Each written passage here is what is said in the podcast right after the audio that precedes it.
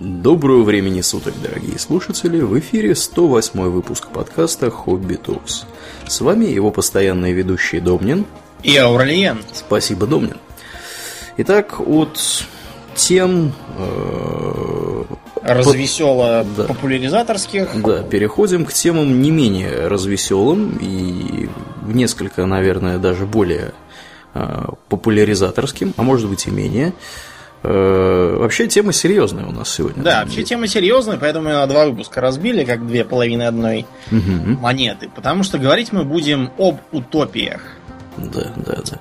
И э, я так понимаю, что оба наши подкаста будут содержать много политоты или не будут? Нет, будут. И, политоты, у, по крайней мере, в первом будет очень мало. Удержимся ли мы, удержимся ли мы от скатывания в политоту? Ну, во втором будет так, пара, пара моментов, ничего особенного там не будет, никакой никакой особенной. Но все равно никакой утопии никто не построил. Антиутопии вроде как тоже.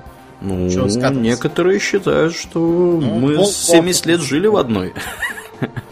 Кто это считает? Ну, не знаю, есть такие люди, да. Ну, я вот, собственно, поли- поли- сам и набрасываю политоту на вентилятор.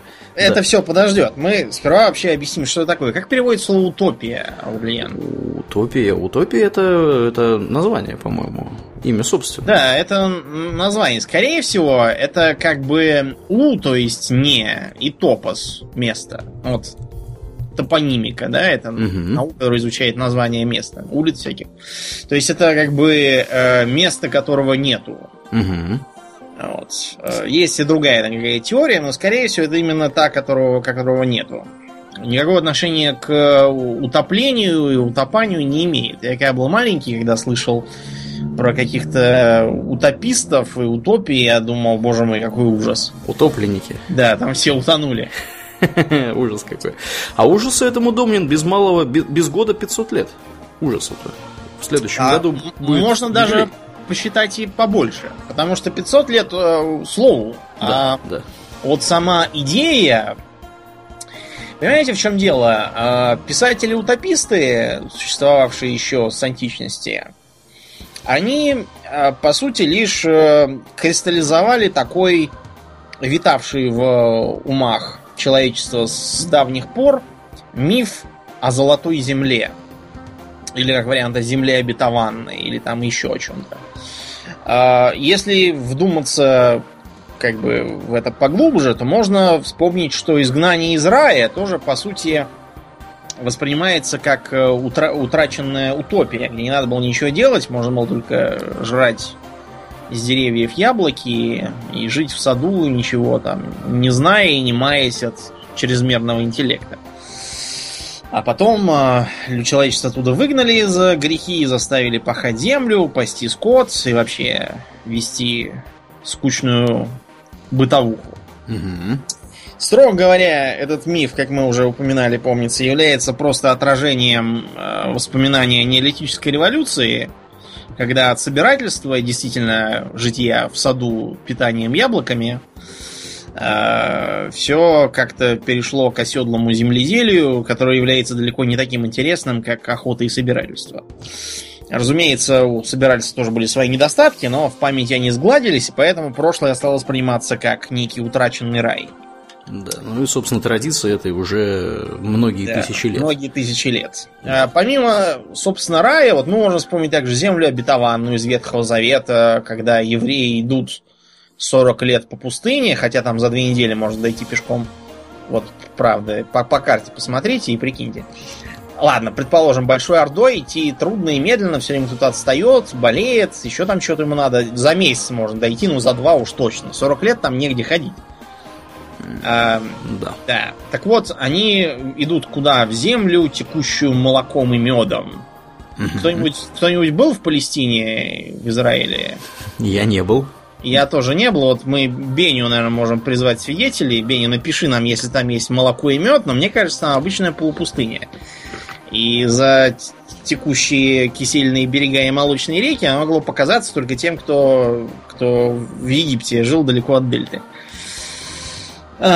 Кроме того, а, популярностью пользовались как высокоумные такие аристократические золотые земли, типа вот Эльдорадо, да, которую разыскивали. Или э, земли Пресвитера Иоанна.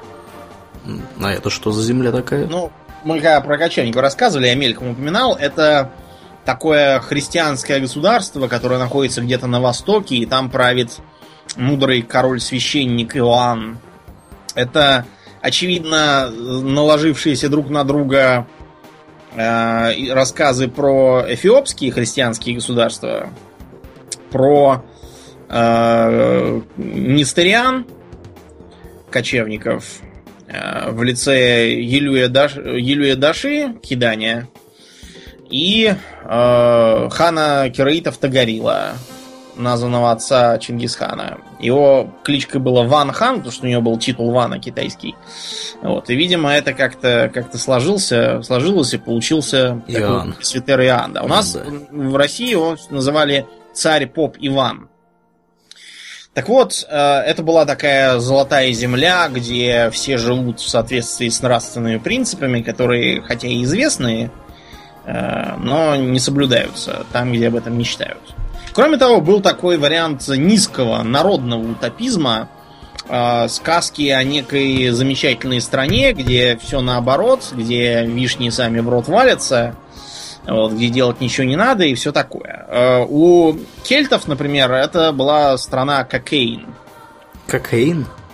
So да, much cocaine? С кокаином она не связана никак. Э, да. Про касательно названия есть много разных теорий, включая не очень цензурные, но...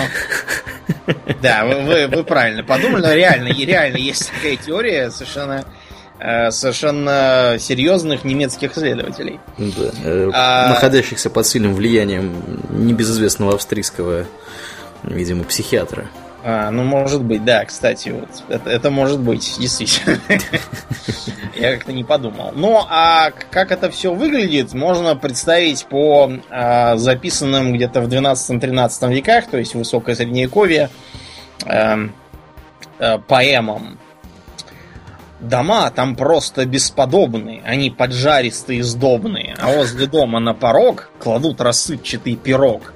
Окошки там из рафинада, булыжники из мармелада, плетень, сплетенный из колбас, щекочет нос, ласкает глаз. Вино сухое из колодца, бродяге прямо в глотку льется, как будто он великий князь. Мечтает жареный карась, вися в лесу на ветке ели, чтоб все его скорее съели. На соснах там висят не шишки, а соблазнительные пышки. А на столбах не фонари, а сливочные сухари. Не черепица там, не дранки лежат на крышах, а баранки. Там среди города река струит потоки молока, в которое валятся с неба душистые краюхи хлеба. Петух, крича кукареку, там носится с ножом в боку, на случай, если кто захочет отрезать от него кусочек. И у свиньи в спине ножи отрежь, на место положи. Mm, а, там да. есть волшебный родничок. Помылся древний старичок, утерся ветхим полотенцем, глядишь, он снова став младенцем, посасывает карамель. Из лука там стреляют в цель, тому награда достается, который больше промахнется. А в беге первым будет тот, который позже всех придет. Кто дрыхнуть день и ночь мастак, за сутки получает фенник. Там тунеядец и мошенник богаче всех во много крат. Но справедливости ради у нас это тоже справедливо для некоторых тунеядцев и мошенников. Угу. Там проиграться каждый рад. Продутое вернут обратно, умножив сумму троекратно. Там возвращающих долги всегда преследуют враги. Того же, кто большого долга платить не хочет очень долго, там поощряет правый суд, для плута не жалея суд. Ну, в общем, вы поняли, да. Замечательное место. Замечательное место, да. Э, а, а, один нюанс, его не существует, да. Ну да, его не существует по понятным причинам. Однако, а, это все как бы низкая народная поэзия, в то время как над идеальным устройством государства и общества издавна задумывались самые серьезные философы. Угу. Например, такой гражданин, как Платон. Да, небезызвестный. Небезызвестный. Платон известен тем, что вообще писал разные э, политические исследования, где философствовал на тему того, чем одно государственное устройство лучше или хуже другого.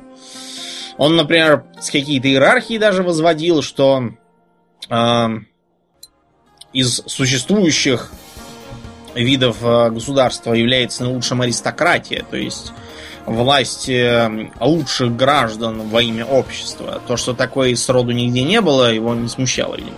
Да, что он про демократию, кстати, говорил? Думаю. А что это отвратительная, несправедливая власть нищего большинства, которая приводит обязательно к тирании, то есть к несправедливой власти одного человека. да. А, но у него перед глазами был живой пример. Это Спарта! Угу. Так вот, э, чем интересна Спарта была в ту эпоху? Сейчас это довольно унылый городок, который, правда, дал звание почетного гражданина этому, кто там снимал, Зак Снайдер или кто? Про спартанцев. Да? Угу. Он теперь да, почетный это, гражданин? Да, да. В Иране, правда, его осыпают, осыпают проклятиями до сих пор. Но это его мало волнует, потому что в Грецию он, может, в отпуск и поедет, а в Иран вряд ли. Да. Так вот, э, в Спарте, как мы помним, все было очень сурово, да?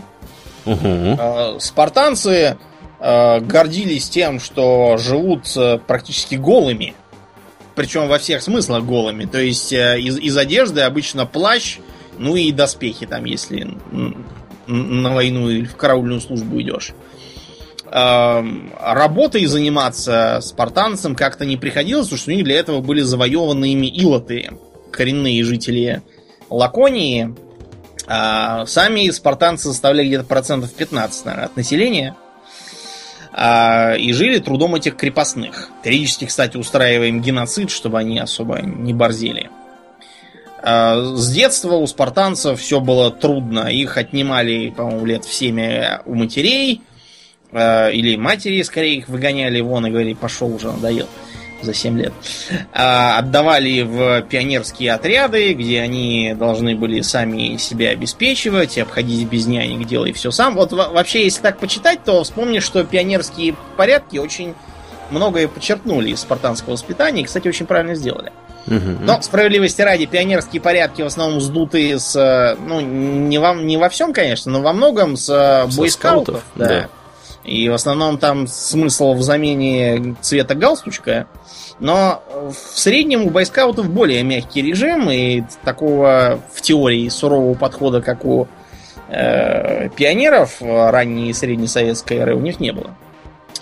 А, там они должны были подвергаться всяким э, жутким испытаниям, э, типа драться за еду или просто так там драться, чтобы потешить старших. Эм, всякие там дурацкие конкурсы проводились, типа, например, одни должны э, охранять сыр. Почему сыр, я уж не знаю. Видимо, потому что все равно жратвы никакой другой нет. Домнин, Домнин, ты да. сейчас про пионеров? Нет, я про спартанцев. Так, я, да, ты говори, я здесь пока звук выключу, потому что мне куда-то едут потому пожарные. Что, я, я уж подумал, что с тобой полиция там приехала шведская.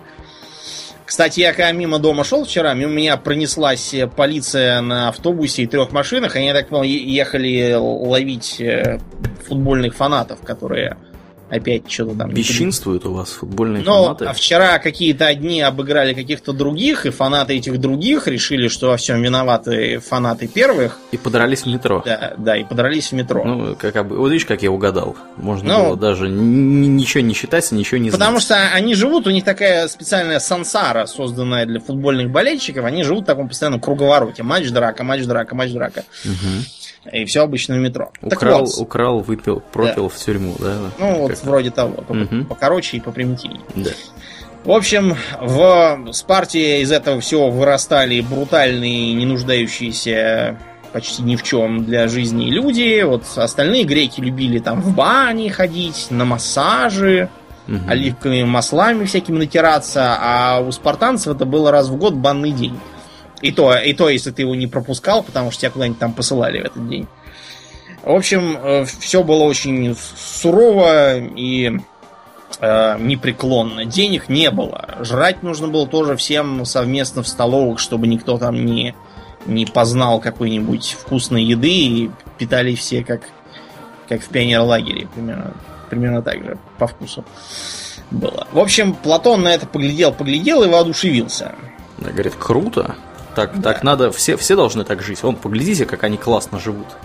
Всех да. Э, соседей своих э, позахватывали, в рабство ну, поуводили. На самом деле, они, они не всех там позахватывали, они два раза победили, причем с огромным трудом в войнах э, общегреческих, так что сказать, чтобы они там какую-то страшную гегемонию устроили, нельзя. Ну и кроме того, потом пришел одноглазый Филя из Македонии, и никакие там спартанские загоны не помогли от него. Оказалось, что государство можно устроить гораздо умнее, чем пионерлагерь. И Фили им это продемонстрировал. Да, но это для другой истории, рассказ это, скорее. Да, для другой истории. Угу. В общем, Платон решил устроить такое общество из трех страт.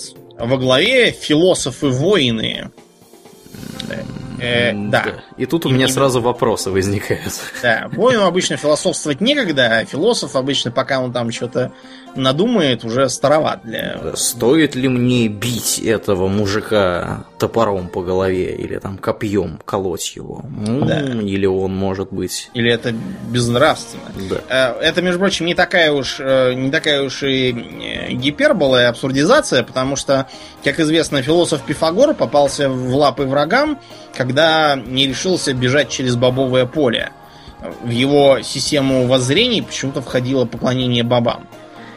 Да, интересно. Другой слой это э, как бы стражи, которые получают паек на год и должны охранять э, границы государства. И третий слой это э, те, кто трудится, то есть ремесленники и земледельцы.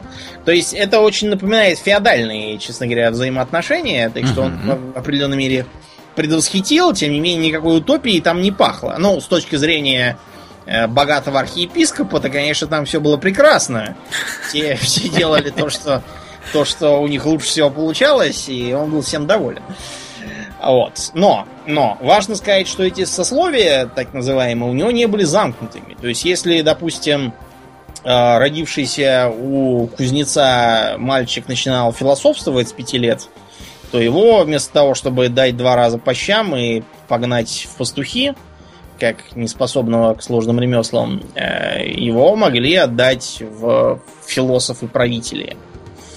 Ну и наоборот, если философ проявлял склонность к земледелию, то его отдавали в земледельцы. Единственное, у меня вопрос, то что, как правило, в высшей партийной школе учатся дети первых секретарей. Угу. Вот, а вовсе не пахари и земледельцев. Хотя они там тоже попадались, надо сказать. Да. А что про имущество-то говорит А никакого Платон? имущества. Все общее, все, все кругом советское, все кругом ничье. Вот в данном случае эта поговорка совершенно истинна. А, более того, не то, что имущества там или скота нет, даже э, семьи никакой нет. То есть э, люди живут все вместе в казарме, жрут все вместе в казарме, э, получают со склада какое-нибудь минимальное шматье, которое на себя надо носить, то есть не частную собственность, а личную. Вот, получают припасы, никаких там жен и детей тоже. Нет, то есть они, конечно, есть, но они не прикреплены, скажем так. Да, то есть по, по, решению, по решению высшего руководства, да, кто-то кому-то передается, вручается. Вот, и все это вручается не для того, чтобы они там жили долго и счастливо, а чтобы они произвели здоровое потомство. А, при этом а, селекция была какой-то странной. То есть, например, а, сильные и умные скрещивались с сильными и умными, а тупые и слабые с тупыми и слабыми после чего э, тупое и слабое потомство скидывалось со скалы, или что там с ними делали в Спарте, угу. а потомство лучших воспитывается, причем воспитывается коллективно, то есть в детских садах надо понимать, в каких-нибудь. Вот. При этом, э, между прочим, детей решается заводить женщинам с 20 до 40, а мужчинам с 25 до 55 лет. Почему до 25 лет нельзя стать отцом, очень трудно понять. Но, видимо, потому что ты еще тогда будешь сам тупой и ничего умному не сможешь научить. С другой стороны, если их все равно воспитывают коллективно, то какой там смысл? Вот жаль, что Платон умер, а то у меня к нему столько вопросов. Ну, скоро и ты умрешь, и, в общем-то, сможешь ему задать эти все вопросы. Вероятно. Ну, как скоро? Я надеюсь, не скоро, но тем не менее. Но да, когда-нибудь все умрут, это уж так положено. Да, да. А что интересно, демократию Платон прям-таки презирал. Знаешь, что он про нее говорил? У него там был, по-моему, какой-то интересный про кузнеца какой-то. Да, пример, да, да. Это значит типичный демократ. Это разбогатевший кузнец. Надо понимать, что э, кузнец, а вообще любой ремесленник с точки зрения э, грека эпохи Платона являлся полнейшим быдлом. Потому что он, он даже хуже, чем земледелец. Потому что земледелец, он он же на свежем воздухе, он лицезреет красивые виды. Для греков эта эстетика была очень важна. Они в этом смысле были такие эльфы, знаете. И он так, напрягая мышцу, продвигает плуг, и от этого он такой весь, весь такой атлетичный, прекрасный. А чё кузнец? Кузнец сидит у себя там, тюкает молоточком, на воздух не выходит, дышит гарью, кашляет от э, чехотки и все такое. То есть, э, когда они э, любовались всякими там э, статуями, Фидия, например, они говорили, ах, как прекрасно, но если бы им предложили самим стать скульпторами, как Фидия, они бы с негодованием отказались. Это не я придумал, это цитата из кого-то умного, которого я уже забыл. Давно было, еще в пятом классе, поэтому я не помню. Ну вот, в общем, это такой разбогатевший кузнец, лысый и приземистый, который недавно вышел из тюрьмы помылся в бане, приобрел себе новый плащ и собирается жениться на дочери своего господина, воспользовавшись его бедностью и беспомощностью. Он часто наголо разнуздан, распутен и бесчестен. Ну, то есть, вот, я не знаю, если бы э, это все перенести в Россию начала 90-х, то да. картина была бы э, чистой воды, как такой новый русский тоже. Угу. Лысый, приземистый, недавно вышел из тюрьмы, помылся в бане с девками, приобрел себе новый пиджак малиновый и собирается жениться на дочери э, секретаря облсполкома или что там уже успели ввести, воспользовавшись его бедностью и беспомощностью перед лицом э, пули из пистолета Макарова. Вот. То есть, в общем, как бы мы можем представить, что Платон жил в таких, э, в такой эпохе типа наших 90-х, там, только в Греции. А может и нет, я уж не знаю. Но э, вот такая вот у него была идея. Э, следом за Платоном теоретизировать пытался Аристотель, который был как бы его последователь. Аристотель там дотеоретизировался до каких-то э, хороших форм правления, то есть монархии, аристократии и какой-то загадочной политии, и их как бы извращенных форм. Тирании, олигархии и демократии. Да-да-да, с точки зрения Аристотеля демократия это отвратительная, извращенная, хорошая полития. Потому что в политии там властью обладает большинство, обладающее имуществом, так называемый средний класс. Все эти байки про средний класс, который якобы очень полезен для демократии, а, они идут именно из корявого прочтения Аристотеля. Вот. А демократия, с точки зрения Аристотеля, это э, такой Э, строй, когда правит неимущее большинство, которое само ничего не понимает и, и ведет государство к гибели. Так что, если вам дорогая демократия, не читайте Аристотеля и вообще забудьте про него, про страшный сон. Угу. Дальше с утопиями вышла временная э, как бы заминка, потому что наступили после античности темные века и средневековье.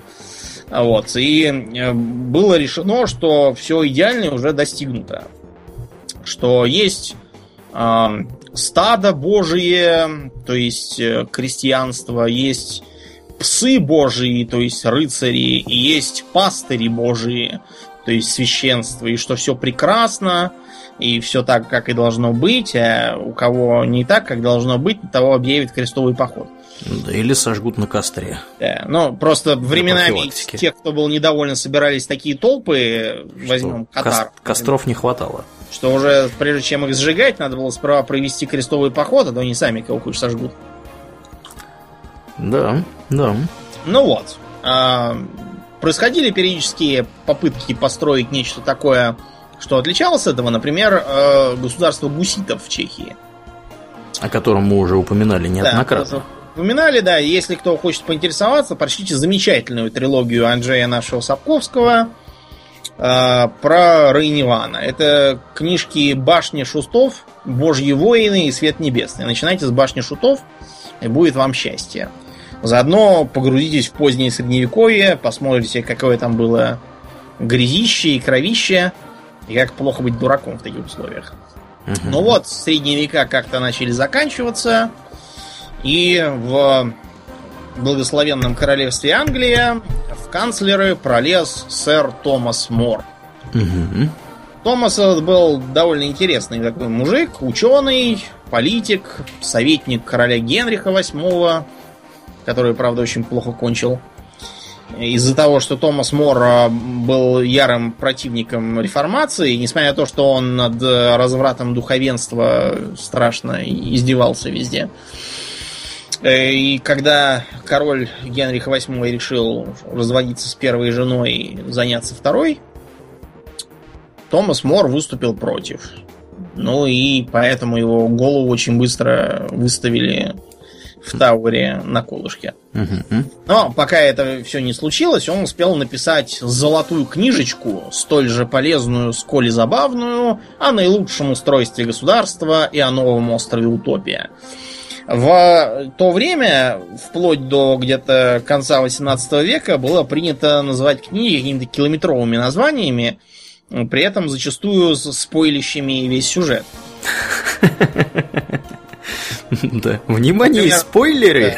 Да, да там и, сейчас, поэтому эти книги, которые дожили до наших времен, Робинзон и Круза там всякие, они все эм, все имеют название сильно сокращенные, чтобы не портить людям удовольствие, удовольствие. прочтения, да. Ну так вот, что же это за утопия за такая, Урлиен? О, это замечательная книга аж в двух частях, а, которые э, сильно различаются по форме и содержанию, но тем не менее э, я так понимаю, что их но рекомендуется... это единое целое, тем не менее. Да, да, да. Вот. В первой части Мор э, но он в основном это такая сатира на да. современную политическую мысль да. и реальность. Да, да. Он, в частности, там выступает против смертной казни, что, как мы уже знаем, ему не помогло. Э, критикует деспотизм короля, э, политику воин, э, духовенство критикует за его всякие падения, падения скажем, нравственные, да, которые... Вообще хорошо, что его казнили именно тогда, потому что, учитывая его негативное отношение к деспотизму короля, дальнейшие деяния Генриха VIII ему бы ну, совершенно не понравились. Угу. Ну вот, и в том числе, кстати, то, что уже Генрих успел сделать, то есть произвести конфискацию общинных земель, сделав э, где-то 80 тысяч крестьян. Внимание, когда мы считаем крестьян средневековья, 80 тысяч это мужики. К ним прикреплены еще 80 тысяч баб и тысяч, наверное, 150 э, детей. Их в статистике того времени не учитывали. Поэтому реально политика Генриха VIII привела к э, гибели где-то 200-300 тысяч человек. Гибели не столько от голоду, сколько э, по закону о бродяжничестве. Потому что мудрый Генрих сперва сделал людей бродягами, а потом запретил быть бродягами и велел их всех повесить. Вот, чтобы они не мешались. Потому что они стали не нужны, не встроились в рынок. Невидимая рука рынка их всех быстро по столбам и развесила. И по деревьям. Да, и по деревьям, потому что столбов-то было еще мало. Да. Но это все как бы первая часть, она такая негативная, а вторая часть, наоборот, позитивная. Она описывает за то, как все прекрасно в... На острове. Да, Утопия. на острове. На острове странный такой политический строй. Там, с одной стороны, правит король, ну просто потому, что в те годы представить, как, как, как не правит король, наверное, было очень трудно. Угу. Кто тогда еще будет править? А при этом э, реально все дела вершатся не столько королем, сколько такой иерархической сетью местных советов, которые избираются всеми на всеобщих голосованиях там на каких-то. Угу. Частной собственности, опять же, нету. Все выдается со склада, причем в отличие от государства Платона, где выдавался какой-то минимум, вот, э, тут выдается в целом столько, сколько хочешь, без особых ограничений. А работа в утопии ведется только по 6 часов в день. Это даже по современным меркам очень, э, очень даже приятно. Да. С другой стороны, если глядеть на то, как наши современники работают, там, даже если им 20 часов в день велеть трудиться, то они все равно никак не, не станут производительнее совершенно. Ну, тут ситуация какая? Современники наши в разных странах производительны по-разному. Э, не так давно на ленте.ру, на этой неделе буквально, видел я заметочку про то, что подсчитывали производительность труда, как обычно, в разных странах Евросоюза и в России. Ну и догадайтесь, где производительность труда ниже всех – ну, известно вот. где. Да. Что касается 6 часов, я вот видел до этого, год назад примерно, какую-то более другую статью, что у нас тут в Швеции какие-то, значит, работники то ли метро, то ли местные железные дороги в порядке эксперимента были переведены не все, а вот буквально там какая-то вот одна то ли ветка метро, то ли еще чего-то, на шестичасовой рабочий день. С тех пор я никаких новостей на эту тему не видел. То есть удачен ли был этот эксперимент или нет, не очень понятно. Так что, в принципе, 6 часов это не такая уж не такая уж нереальная цифра. Ну, это смотря, понимаете, смотря, во-первых, как, как работать, какая работа и какая культура работы принята. Потому ну, что да. современное э, слово работа, оно очень сильно размыто. И под работой понимается все, за что можно получить деньги. Но, э, понимаете, в таких условиях можно, например, грабить людей на улице с пистолетом. Э, это не будет значить, что вы работаете. Угу. Раковая опухоль, которая думает, что она очень полезна для организма, потому что он снабжает ее кровью, она не права абсолютно. И, тем не менее, она в этом будет уверена, а разговор о том, что от нее просто не могут избавиться, она будет списывать на домыслы отдельных клеток лузеров, которые не способны так динамично развиваться. Вот, так что сперва надо вернуть понимание труда как э, некой созидательной и полезной деятельности, а не э, ненавистные горбатилки, на которую ты идешь не потому, что ты хочешь чем-то заниматься, а э, потому что, ну а, а что я буду как лох? Вот такое объяснение, оно не делает работу полезной. Поэтому да. 6 часов будет недостаточно. А вот еще момент Домнин. Э, вот он говорит про 6 часов. А в реальности сколько люди работали примерно часов в то по 16. время? Угу. Не угу. меньше. А, вообще, если вы посмотрите на трудовое законодательство в, скажем, Европе 19 начало 20 веков, вы внезапно обнаружите, что в 19 веке э, рабочий день был зачастую не ограничен вообще никак. А, в... Детский труд, кстати, да, детский труд использовался. Причем использовался даже не, не, не то, что там дети приходили и говорили, дяденька, дайте работу.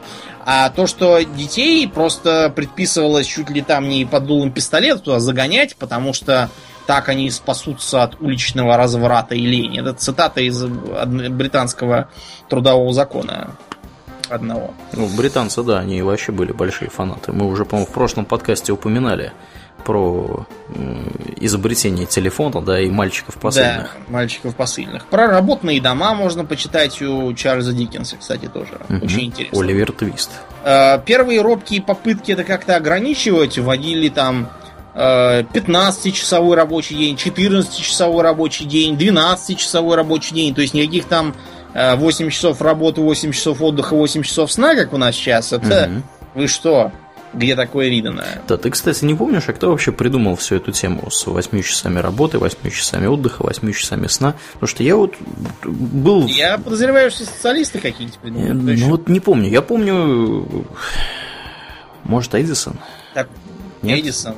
И... Эдисон, который сам работать мог 2 часов, просто потому что не замечал. Вот не помню, кто. Я, я помнил, но забыл. Генри да, ну... Форд мог, конечно, что-нибудь такое сказать, но это было да, уже да, сильно да. позже. Говоря Эдисон, я имел в виду Генри Форда, конечно. Нет, да. Форд уже, уже позже жил, потому что этот лозунг появился еще в конце 19 века, когда Форд еще только начинал. Вот. А, ну вот. Так что шестичасовой рабочий день тут с одной стороны должен был выглядеть как, ах, как прекрасно. Можно 6 часов поработать, а потом заниматься каким-нибудь приятным делом или хобби, или учиться чему-нибудь. А с другой стороны, 6-часовой рабочий день вводился под э, серьезными ограничениями закон, законодательными, еще и потому, чтобы никто не мог э, слишком много работать и обогатиться. Угу. Это, это, вперед. это самая главная причина, по да. которой, собственно, запрещалось работать больше. А, это, кстати, помнишь, мы про цехи, когда говорили, средневековые, там, там такая же была да. система. Ну, разумеется, не 6 часов, но все равно. Да, больше установленного времени работать было нельзя. Но я вот, кстати говоря, посмотрел тут пока что про 8-часовой рабочий день, пока ты говорил. Википедия утверждает, что Маркс Энгельс призывали к введению рабочего дня. Ну, вот. Аж в 866 году. Ну, так вот, что, да. ну да, скорее всего, действительно какие-нибудь социалисты это и придумали. Да. Да. Э, это вообще был характерный для средневекового взгляд, такой, знаете, немного пасторальный. Это сейчас мы планируем, ой, как бы нам сделать больше и выше, и там лучше и глубже. А тогда, наоборот, считалось, что мы прекрасно живем, а какие-то дурацкие там нововведения вводятся, и все начинают гнаться там за богатством и производительностью, и кому это надо. Вот, тогда это считалось за что-то плохое и что-то, что подлежит ограничениям. Угу. Денег, разумеется, в стране при таком подходе тоже нет. То есть они как бы есть валюта, но знаете, как вот на, на Кубе там есть э, конвертируемые песо, а есть неконвертируемые. То есть неконвертируемые они для внутреннего обращения, а конвертируемые это реальные деньги, которые вам надо будет менять, туда, чтобы туда поехать отдыхать. Да, да. И они служат для того, чтобы зарабатывать на иностранцах. Но вот примерно такие же вот деньги, только без, без первой половины, были на утопии, они были нужны чисто для взаиморасчетов с э, иностранными державами. Угу. Я знаю, что их много быть не могло, потому что как раз э, торговля в основном велась миновая между государствами. Э, и деньги там они были скорее для того, чтобы разницу скомпенсировать. Кроме того, тогда же как раз начала появляться монетаристская теория, Угу. То есть, извините, не монетаристская, это еще там в будущих она меркантилистская. Да, да, да, да, да. Которая, в общем, если примитивно сказать, она означала продавай побольше товаров, тогда тебе будут давать побольше денег, и да, у тебя будут все деньги мира, а все остальные будут нищие и полностью твоих ног. Если попросту. Да. Еще интересный момент, Домнин, заключается ведь в том, что э, утописты эти, они же Э, к религиям относились терпимо к разным. Вот это, кстати, было интересно, при том, что Мор категорически отрицал протестантизм, говорил, что он разрушает общество и государство, но в утопии понаписал, что религии все абсолютно могут быть исповедованы, причем исповеданный нет там в подвале, да, чтобы никто не видал, а вполне открыто. И единственное, что запрещено, это открытая публичная проповедь атеизма. Да, за что лишают гражданства Да, обратите внимание, не сжигают на костре, не сажают на хлеб и воду да. на 40 лет в, в кутузку, где из-за сырости и трех лет не протянешь. А просто лишают права гражданства. Вот это тоже просто невероятный абсолютно гуманизм для тех времен. Это что-то страшное. Да, еще более страшное, что женщины пользуются полным равноправием. Да, вот это э, напоминаем, например, э, в Швейцарии, такой, знаете, развитой, благополучной стране, э, избирательное право, знаешь, когда дали женщинам? Когда? В 70-х годах. В 70-х годах? Ну, да. Действительно, а зачем им голосовать женщинам? Ну, конечно, да. Да. Или, например, вот э, у этого, у Цианида и Счастья есть Эм, комический стрип про Капитана Америку, где когда только вышел этот самый первый Мститель на экраны, и там, типа, девица такая, ах, я ходила на Капитана Америку, он такой милый. И мужик ей говорит, ну что вы все так фанатеете потом Капитану Америки? Ну, потому что он накачанный, и он явно умеет обращаться с дамой. А мужик говорит, ты понимаешь, ну, как бы из 40-х годов? И следующий кадр Капитан Америка пробивает щи своей жене и говорит, тупая баба, еще раз так выгладишь мне трусы, еще раз получишь. А еще не ходи на выборы. Да, в США это все тоже было уже сильно после войны. А, единственная страна из развитых, которая имела женское избирательное право на начало 20 века, это была Новая Зеландия. Новая Зеландия? Да. Ну вот я смотрю, например, британцы только в 18 году, то есть после, первого, после окончания Первой мировой, э, приняли закон, который разрешал женщинам старше 30 голосовать. Угу. Вот. Ну, понятно почему. Потому что всех э, мужчин примерно этого возраста поубивали на войне. И, собственно, да, и как осуществлять... Чер Черчилль рисковал остаться да. без без своего электората. Без электората. Вот. И только через 10 лет, в 28 году, британцы э, уравняли женщин в правах с мужчинами. В избирательных правах. Такая вот, да, была неравная ситуация. Да, Кстати, о войнах. Э, утопия воевать как любила? Нет, Утопия очень миролюбивое государство. Оно не ведет захватнических. Хотя... Да, вы знаете, вот там есть такое одно большое и толстое хотя. Да. Что, с одной что, стороны, что они как бы, как бы пацифисты и вообще не считают войну за что-то хорошее, считают ее за просто бойню, и поэтому они стараются рвать руками наемников, а, для чего у них есть золотой запас. Что интересно, золотой запас в утопии хранится в виде а, ночных горшков, э, садовых совков, всяких там кандалов, хотя на самом деле кандалы из золота очень ненадежны. Унитазы, наверное, да. Да, ну, того, Те же ночные горшки, да. Да. В общем, для, для малопочтенных всяких объектов. И вот эти вот объекты при нужде могли все собираться, и на них нанимались наемники. А, еще за головы вражеских военачальников э, вешалась серьезная награда. Если и это не помогало, то все утопийцы проходили начальную военную подготовку. Угу. Повально. Так вот, но при том, что они якобы такие все миролюбивые, у них, оказывается, была еще одна а, лазейка. Казус Если, да, какой-либо народ, владея попусту и понапрасну такой территорией, которой не пользуется сам, отказывает все же в пользовании обладанию ею другим, которые по закону природы должны питаться от нее. Э, легко понять, что законом природы и питанием легко оправдать можно что угодно. Угу. И, кстати говоря, э, этот принцип интересен тем, что в 19 веке американцы его постоянно поминали. Вот. И да. как, как каждый раз, когда они на кого-нибудь там начинали набегать, то на испанцев, то на мексиканцев, да. то на Гавайи. Они, они не пользуются. То еще куда-то, да. Они все доказывали, что они на самом-то деле все, все правильно делают, потому что не оставлять же ее в, да. попусту и понапрасну во владении каких-то мексиканцев. Да, у вас есть нефть, вы ее не качаете? Да. М-м, это неправильно. Да, у вас попусту и понапрасну есть нефть. Да, да, отдайте ее нам. Что вы серьезно ничего не делаете. Да. А потом Мора приморили, и его флаг подхватил другой Фома, только уже из Италии. Тамазо Кампанелло. Угу.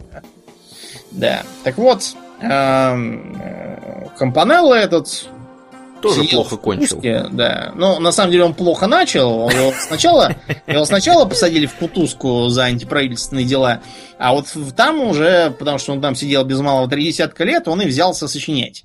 Ну, в Кутузке, конечно, что еще делать? Да, заняться больше особо нечем. А тот же самый автор Дон Кихота, Сервантес, он же тоже, сидя в Кутузке, сочинял. Да. Да. Ничего себе. Но он, он вообще в жизни очень много всяких проблем пережил. И в плену был, и в рабстве, и в тюрьме. Так что у него там времени для писаний было много. Компанелло, э, сидя в Кутузке, раздумывал о том, как бы так э, сделать, чтобы в Кутузке сидеть никому не приходилось. И он решил, что для этого нужно создать так называемый город Солнца, солнца, видимо, потому что он такой круглый весь и э, такими ярусами идет. Угу. Возможно, Компанелло был приверженцем гелиоцентрической теории астрономии. Да, которая примерно в то самое время, собственно, набирала обороты. Тут на- надо еще заметить, раз уж мы про гелиоцентрическую э, теорию заговорили, не надо думать, что люди в Средневековье были настолько глупы, что считали, что все вертится вокруг Земли. Естественно, люди, которые были более или менее образованы, они были прекрасно в курсе, потому что это было установлено еще в античности. Это и то, что Земля круглая, было установлено еще да. бог знает когда. Да, именно так. Вот. И то, что там некоторые товарищи утверждают, что скажем так, это было только открыто а, кем там, я не знаю. И все Николаем Коперником. Коперником, да, и, ну, как бы... А, а одна гражданка даже написала, что Коперника за это сожгли. Это была, как ее там... А, а, а, как это пишут, которую про стрелку от Слора? Альбац, что ли? Э, наверное. Да, она написала, что его сожгли. Сожгли Хотя Коперника. Коперник никто не жег, а он спокойно помер сам по себе. Да, да. Ну, тем не менее, да.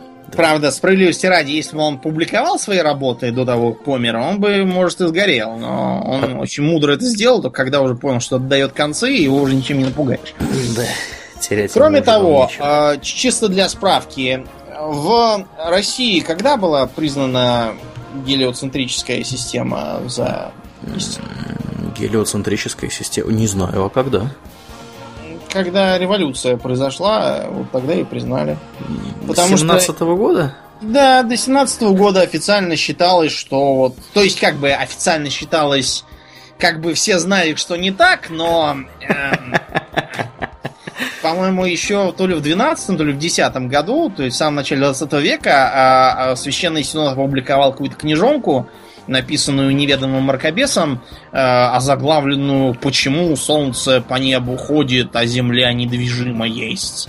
или что-то в таком духе. Но учитывая, что Священный Синод, э, например, на геометрию Лобачевского внезапно ополчился и признал ее еретической, это ничего странного собой не является. Да. При этом, опять же, геометрия от этого не изменилась, ничего там не случилось, э, все умные люди все понимали, но при этом вот почему-то такой был странный Это было парадокс, политическое да. решение, я считаю. Да. При том, что на которое было всем плевать и которое никто не соблюдал. Но, тем не менее, оно было. Вот такой вот маразм, да, он э, бывает. Туда заводят всякие реакционные да, такой вот, прокобисия. Такой вот маразм и приводит к революции, скажу да, я вам. кстати. В, част, в частности, он тоже. Ну вот, Компанелло тоже развивал идеи всеобщего равенства, отсутствия какой-либо частной собственности, и он считал, что главным должны являться знание и земледелие. Это должно считаться почетным, и все должны этим заниматься, поститься, молиться, да, и считать, что так правильно. Да, да. И при этом, Домнин, а, то, чем человек будет заниматься при жизни, определяется расположением звезд при его рождении. Да, да. У него, как я уже сказал, был бзик на астрономии. Вот. И поскольку сам город по структуре напоминал Солнечную систему, то же самое и там было. Потом а, э, такой же там был подход, как у Платона, к, к воспроизводству, только еще более м- рационализированный. Например, э, статных и красивых женщин э, положено было скрещивать со статными и крепкими мужчинами. А если, например, э, толстые, то их надо с худыми скрещивать, а худых с толстыми. Так, чтобы они друг друга как бы уравновешивали. А э, будучи интеллигенцией, Компанелло позаботился об интеллигенции. Он не понаслышке знал, что от э, книжников, э, которые сидят и близоруко пялятся в рукописи, происходит худосочное потомство, значит, надо интеллигентов женить на женщинах живых, бойких и красивых. Тогда э, потомство будет тоже в более... порядке. Да. Будет. А если люди такие холерического темперамента, беспокойные и буйные, тех надо с толстыми женщинами короткого нрава. Толстыми, видимо, чтобы мужья их не убили сразу на удар. Да, мне интересно, что сказал бы старик Фрейд по поводу всех этих идей. Да. Старик Фрейд бы молча сидел и смолил сигару демонстративно. Да, без комментариев. Оста- да. Оставил бы все это дело. При этом, что, что э, забавно, э, если бы между неподходящими друг другу по конституции э, гражданами случилась любовь, то они могли бы и разговаривать, и шутить, и дарить друг другу венки из цветов или листьев, и подносить стихи. Вон сколько всего разрешено, представляешь? Mm.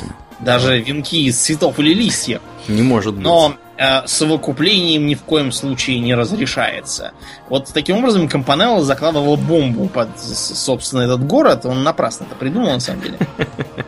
Ну, придумал он это не на пустом месте, на самом деле, Домнин. Э, давай вспомним, что вообще собой представлял институт брака.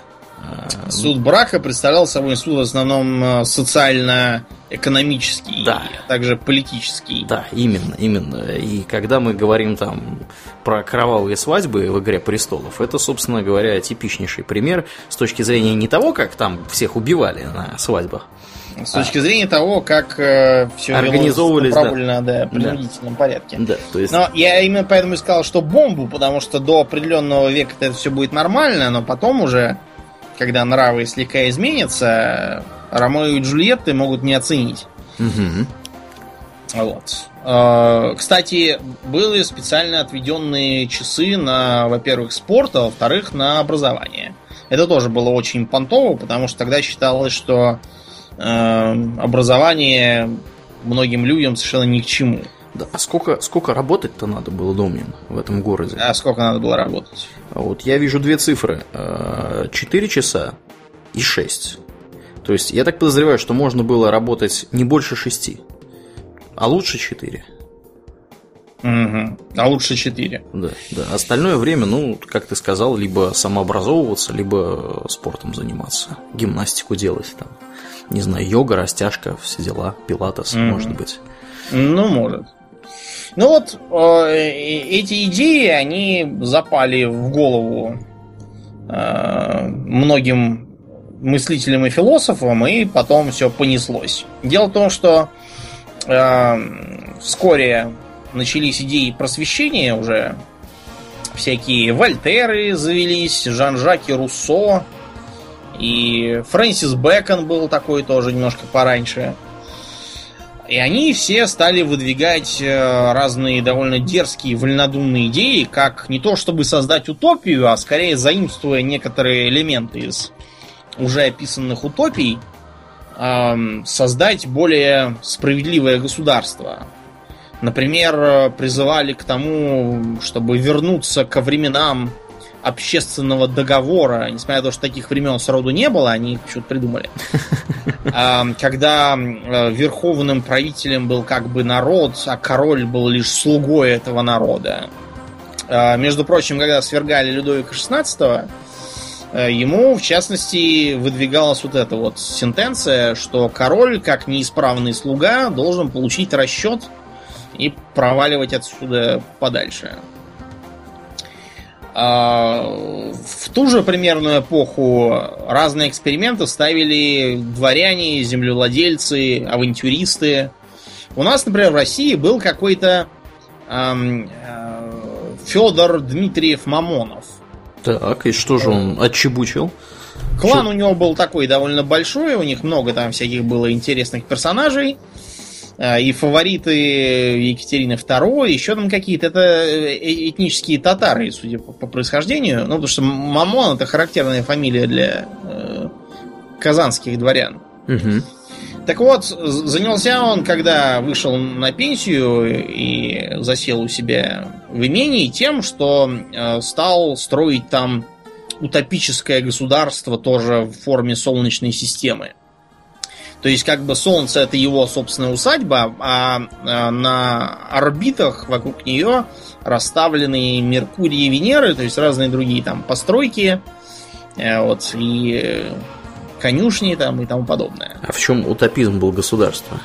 А в том, что а, он считал, что там он сможет построить некое свободное общество, живущее в гармонии с природой. Из крепостных? Э, да, дело, понимаешь, в чем? Он э, всю эту затею с э, Солнечной системой не просто так придумал, а он написал книжку «Дворянин-философ». О, понятно. А книжка это была про то, как некий дворянин-философ вот такую вот усадьбу построил, и э, э, как бы в разных частях имения у него были разные существа жившие. Например, на земле жили муравьи, потому что у нас на земле такой рабовладельческий строй был тогда, и муравьи тут в самый раз были. А на Юпитере жили журавли, на Сатурне лебеди, а у него еще был какой-то пруд с э, островом, который почему-то назывался Сириусом. Почему Сириусом?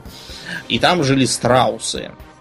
И через этих существ он с помощью какой-то там волшебной фигни а, мог узнавать, как на реальном Сириусе там или на Юпитере, что делается. Потому что это были как бы их модели. Потому что скажем, э, на Сатурне живут лебеди, потому что там живут свободные существа, которые только плавают, выгнув шею и ничего не делают. А скажи мне, Думнин, э, это только в те времена дворянский титул защищал от Желтого дома? Или... Э, его он не сильно защитил, потому что как бы в жел... желтый дом его не то чтобы посадили, а просто эм, его имение все взяли под внешнее управление по приказу императрицы. А, дело просто в том, что крестьяне, над которыми ставили все эти лебединые эксперименты, они почему-то не оценили э, благодеяний, которые им дают, и все стали почему-то от него убегать. То есть, видимо, его представления не очень слабо, расходи, слабо сочетались с нормальной человеческой жизнью. Так что его решили признать полоумным и держали дома на положении, в общем, пациента. Так что Ты, ты, в общем, прав, да. Но, э, кроме этого, были и вполне, ну как, не то чтобы совсем уж реалистичные, но, по крайней мере, такие идиотские проекты. Был, например, э, один авантюрист примерно той же эпохи, звали его Марицей Август Беньевский, как известно, поляк. Вот. Э, поляк этот э, занимался, в общем, тем, чем занимались знатные поляки без, без своего дома в ту эпоху, то есть ездили по миру, периодически возвращаясь домой, когда там поднималось очередное восстание. Когда восстание опять проваливалось, они опять уезжали и что-нибудь там еще делали. А, так жил и Беньевский. А, попал в плен, посидел у нас в Казани под присмотром. Оттуда он пытался удрать. И тогда его отправили на Камчатку. На Камчатку отправили зря, потому что там же Приморский. Э, Приморский же был город, куда его засунули. Он там создал э, ячейку. Группу, да, ячейку заговорщиков польских, видимо, которые умудрились захватить крепость Э, вооружиться, обмундироваться, захватить корабль и поплыть. Э, поплыли они через Азию, побывали в Японии, на Тайване. И тут он подумал, стоп, смотрите-ка, на свете столько островов, причем довольно больших островов-то. И там люди живут, причем в, э, в общем, на довольно убогом еще э, уровне. уровне развития, ага, да. И, в да. принципе, их можно Э, попробовать как-нибудь э, просветить? просветить и как бы при этом стать королем. Угу. И будет прикольно, можно будет целую страну новую сделать. В общем, на нескольких островах он попытался э, все это устроить, например, на Тайване. Но на Тайване там жили такие дерзкие парни, что их даже японцам и китайцам замерить удалось далеко не сразу. Вот. И он кончил тем, что оказался на Мадагаскаре. На Мадагаскаре уже к тому времени была не то чтобы колония, а скорее база. База, разумеется, пиратская. Вот. Но пиратов с тех времен уже успели извести, потому что они стали никому не нужны. Э, это помнишь в эм, острове сокровищ гражданина Стивенсона? Угу. Там, например, э, Главного героя зовут Хокинсом, а капитана зовут Смоллетом. Хокинс это адмирал, под началом которого начинал пират Дрейк. А Смоллет это подколка под писателя-мариниста, по-моему, Табиаса Смоллета тогдашнего.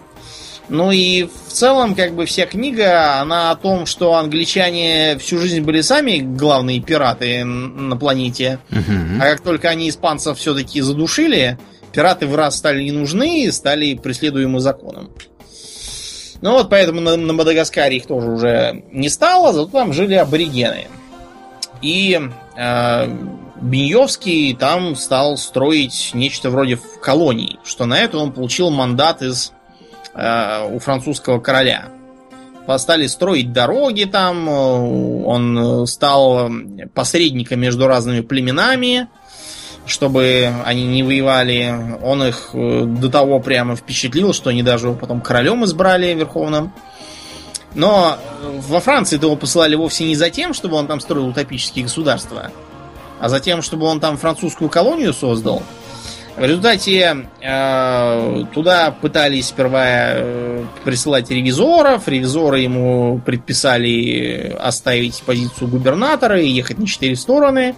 Он их, разумеется, послал и сказал, что если они хотят его выгнать, пусть попробуют.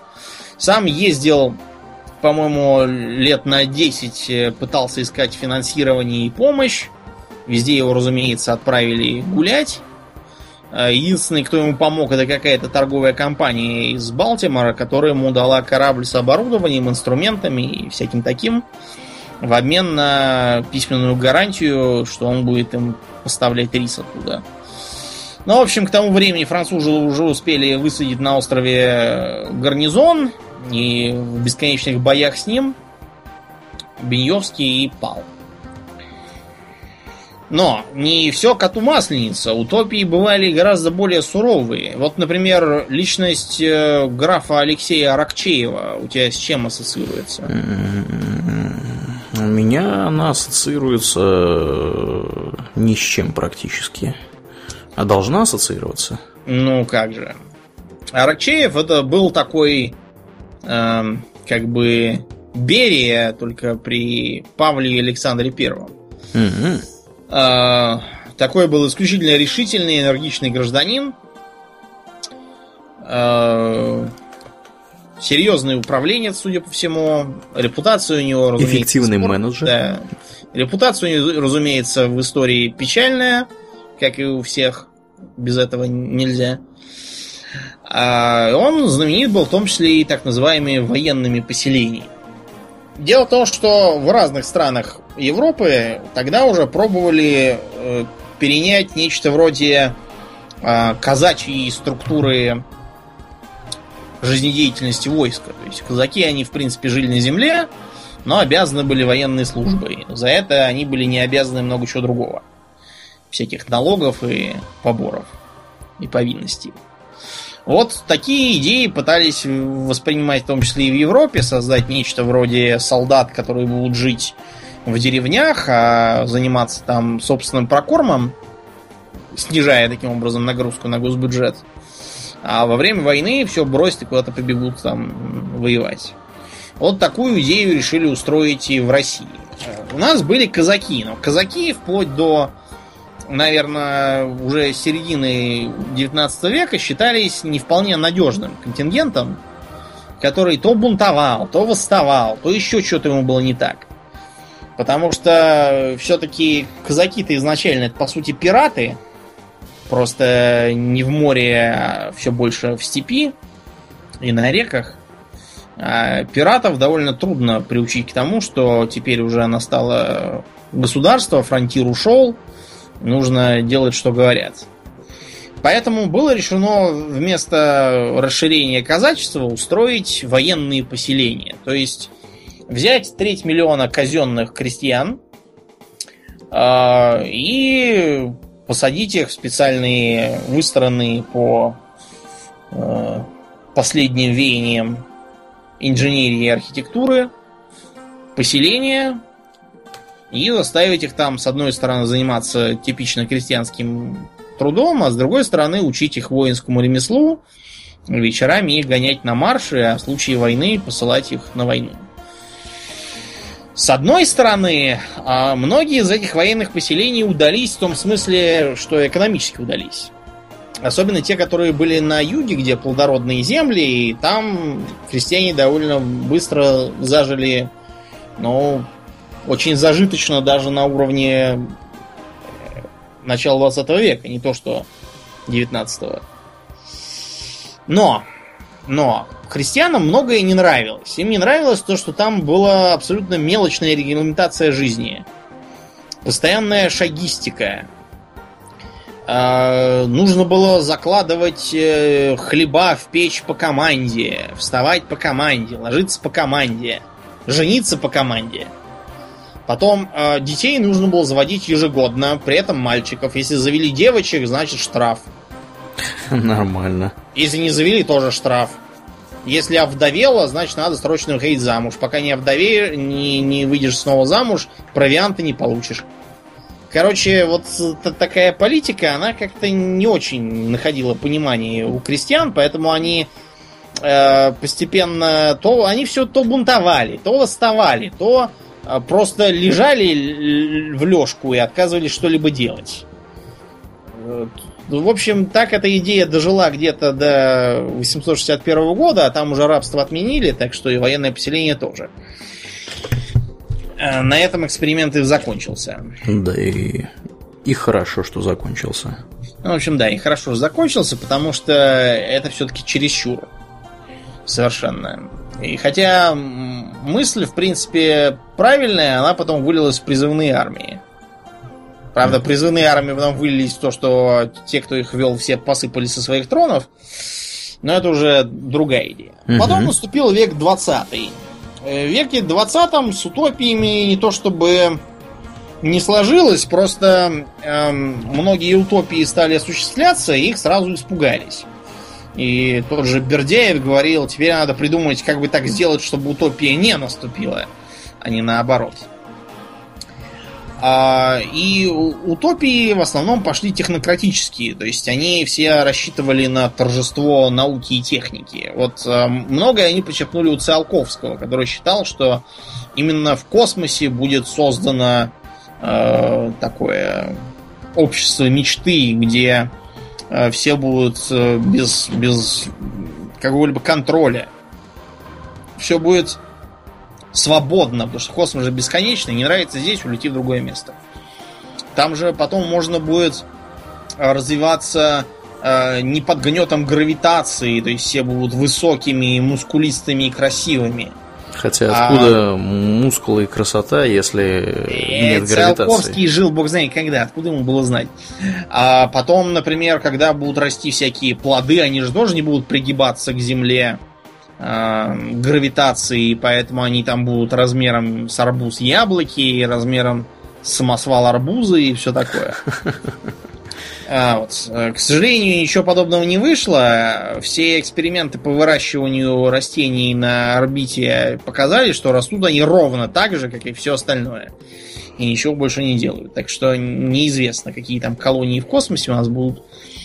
Пока что э, жизнь на космических станциях достаточно крупных э, в крупных размерах, э, масштабах, извините, это либо какие-нибудь там беженцы от сайлонов, либо, как вариант, это тюремная там колония. Uh-huh. Во втором Mass Effect на такой можно побывать. Да, есть еще замечательный сериал под названием Сотня. Ну, там тоже. Не смотрел ты? Думаю. Сотня. Сотня. Про что? А, это про то, что люди, людишки поубивали друг друга на Земле, ну, уцелели на околоземной такой станции Мир, только на дрожжах, которая очень большая. Вот, и они, значит, пытаются... Я уж испугался, думаю, что же они там на дрожжах все выращивают? Не, не, не, не, не, нет, я не знаю, кстати, как они там что выращивают, но вот у них там есть такая станция, и, собственно, одна из проблем, с которой они сталкиваются, то, что у них заканчивается кислород, там что-то еще, что-то, и про, про продукты питания, и всякое такое, хотя они там живут уже несколько поколений.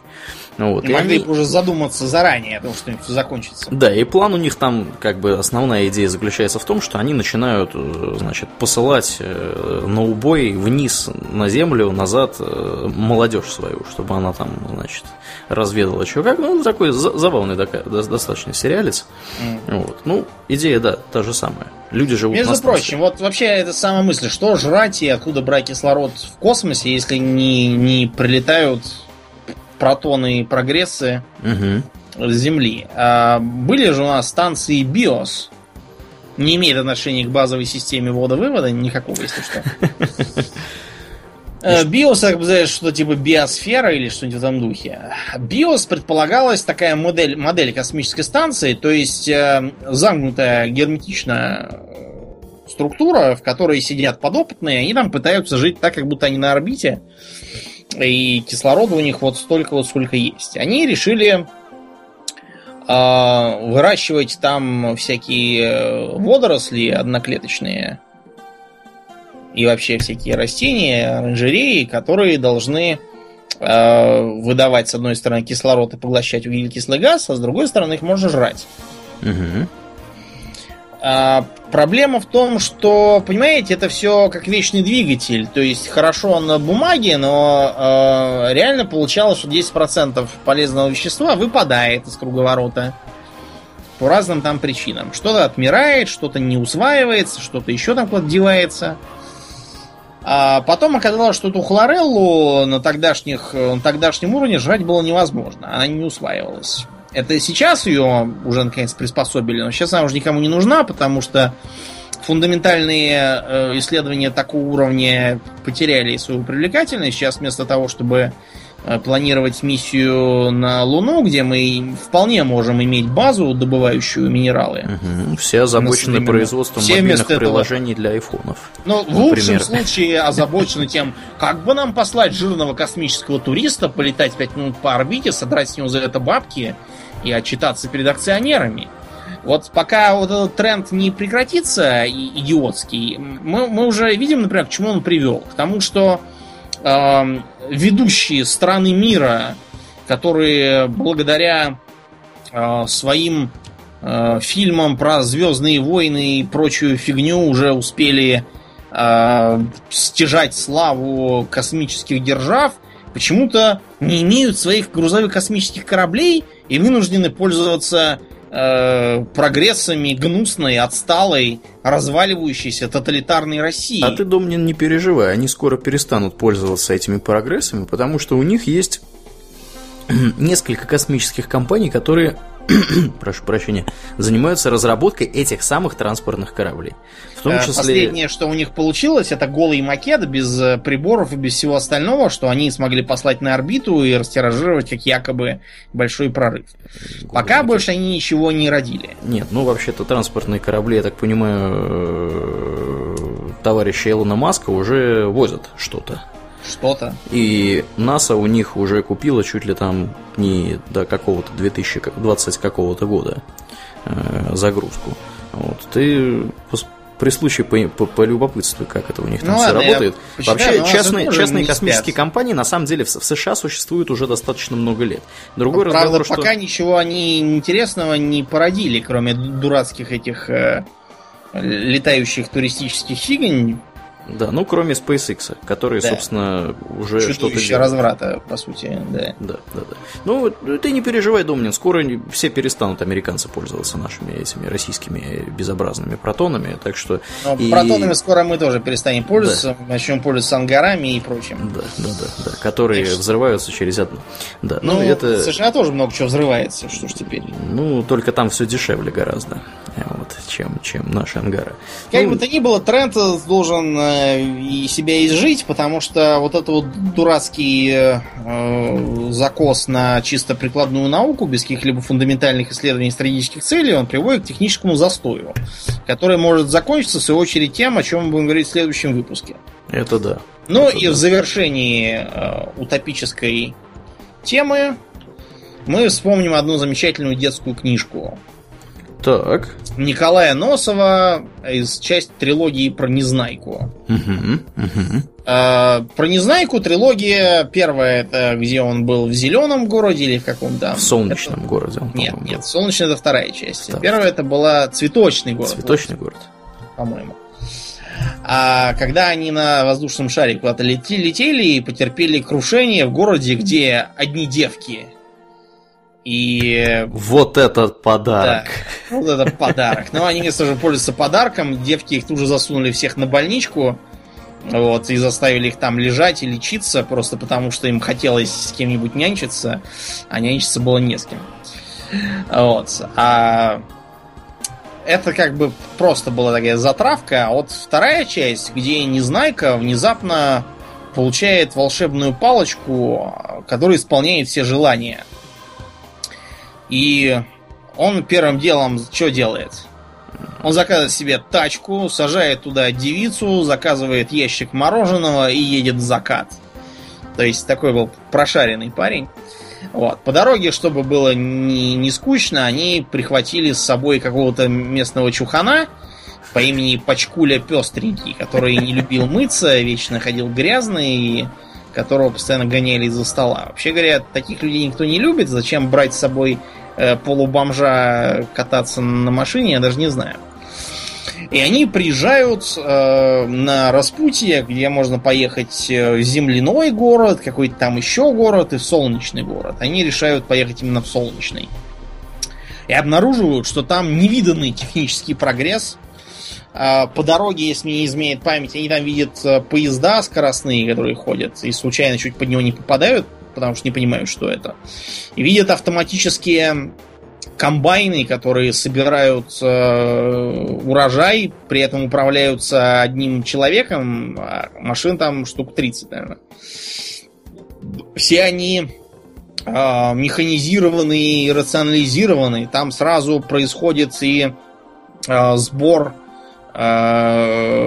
семян, и э, выделение э, семян сорняков и всяких там личинок, э, семена сорняков и личинки прожариваются и превращаются в, в удобрение, которое высыпается с другого конца машины и удобряет землю. В общем, там архи, архи все продвинуто. Дальше они приезжают собственный город. Оказывается, что там, там все живут в высотных, благоустроенных домах.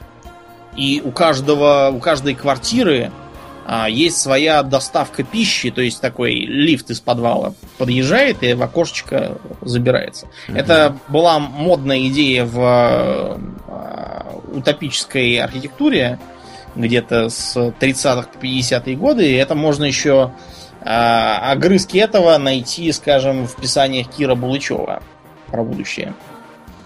И там ну, все ездят на машинах, причем там машины есть всякие, и на атомной энергии, и какие-то там еще, и на спирту, и э, на солнечной энергии.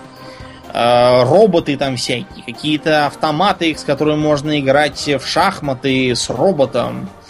Всякие массовые кинотеатры, цирки и рестораны, где, кстати, денег ни за что не берут, где все тоже все бесплатно делается, потому что все ходят на работу где э, милиция есть, но если ты, допустим, нарушил правила дорожного движения, милиция тебя остановит и прочтет тебе нотацию длиной в 5 минут. И местные жители, кстати, уверены, что это ужасно много и не очень любят милиционеров. Вот, и, короче, там просто сказка, а не жизни. Одежду все на огромных фабриках делают. И какие-то там есть э, изобретатели, которые создают ракеты на Луну и какое-то там зимнее солнце, которое позволит зимой тоже не менять климат. И при этом все еще в этом городе воспитанные, э, честные люди, которые себя хорошо ведут и все держатся на честном слове. Но, разумеется, тупорылому незнайке надо было все разрушить. Э, поэтому он на улице сталкивается с каким-то ботаником по кличке Листик и Э, разругавшись с ним, превращает его в осла. А потом он думает, блин, что же ты я превратил человека в осла, и непонятно, как он теперь будет жить, и решает найти его обязательно и превратить обратно. Тут он в газете читает, что э, найден на улице неопознанный ослик, который перенаправлен в зоопарк. Обрадованный Незнайка бежит в зоопарк и начинает, начинает там э, искать этого ослика, видит, опа, ослик, вроде тот превращает его в человека, и тут видит, что это не тот ботаник, а там такой э, гопник в расклешенных штанах, какой-то куцей куртейки ядовитого цвета э, с рыжими волосами и веснушками, который немедленно э, куда-то убегает. Он превращает еще двух ослов в человеков, но они тоже превращаются в гопников, а один из них даже бьет не знаю рыло. А гопники бегут в город, поскольку они как бы ослы, но превращены в человеков, они ведут себя тоже как ослы. И э, в городе появляется новая субкультура гопников, которая на местном жаргоне называется ветрогонами. И они тут же начинают э, нападать на прохожих, э, э, я не знаю, там, воровать чужие вещи, угонять машины, одеваться как дебилы, то есть как три этих осла в расклешенных брюках ядовито-зеленого цвета и куцах куртейках.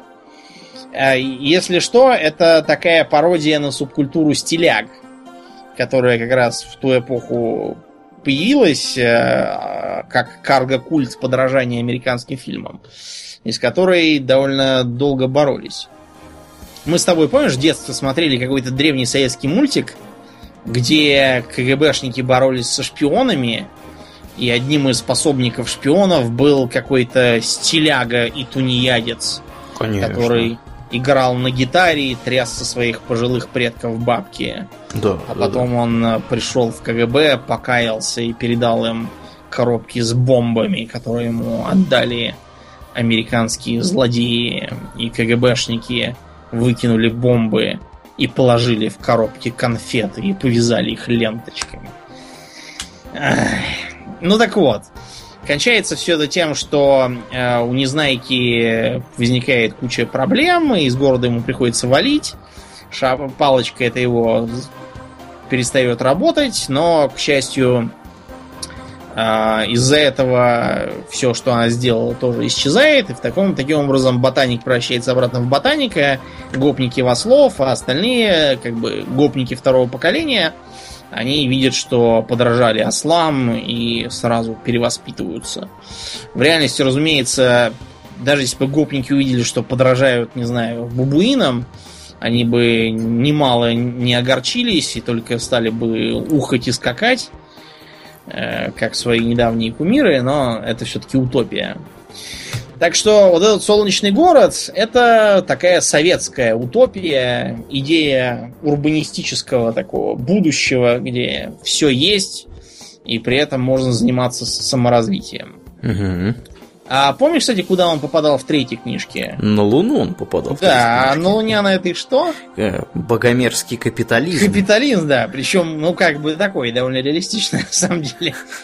Э, и да, и не знаю, когда просто разинув рот смотрит, что оказывается там э, как бы бандиты, богатые, нищие, полиция с палками. Довольно потешно. Особенно ну, учитывая, да. что в 91 году вся страна превратилась в незнаек и точно так же сидела и, стои, и смотрела, выпучив глаза. Mm, Кстати да. говоря, вот э, чисто по элементам. Я буквально недавно, в прошлый вторник, предпринял ночную поездку на велосипеде. Так. Со товарищем, да. Доехал от своего дома до Киевского вокзала. Это довольно далеко, если что и смотрел на ночную Москву. Я думал, блин, как же у нас красиво-то оказывается. Потому что вот я вспомню там какой-нибудь Париж там или Гамбург. Ну да, тоже города хорошие и красивые, есть на что посмотреть, но но как-то все-таки не так. Во-первых, они какие-то все скученные. Во-вторых, там нет столько зелени.